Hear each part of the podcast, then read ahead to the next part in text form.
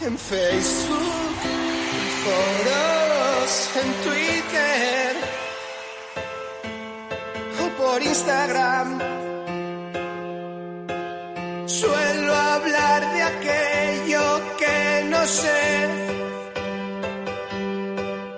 De cine. Hola, soy el Manazo Tolili y no me gusta el pádel.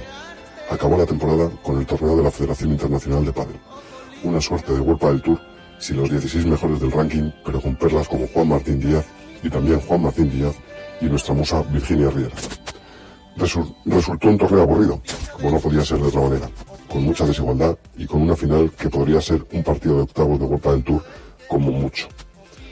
Deben aquí darle una vuelta a Carrero y compañía, y el Campeonato de España les puede mostrar el camino.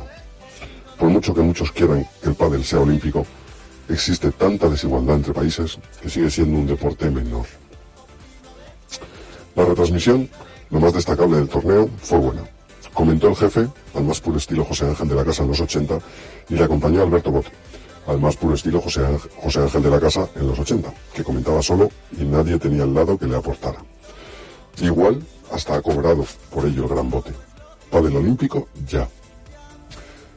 Se suceden las separaciones, las uniones y los ridículos del gran Enric Bayón y su melena desde analistas pádel. Su labor no está mal si no fuera porque se creen que van a inventar el pádel y se ponen medallas que no son suyas.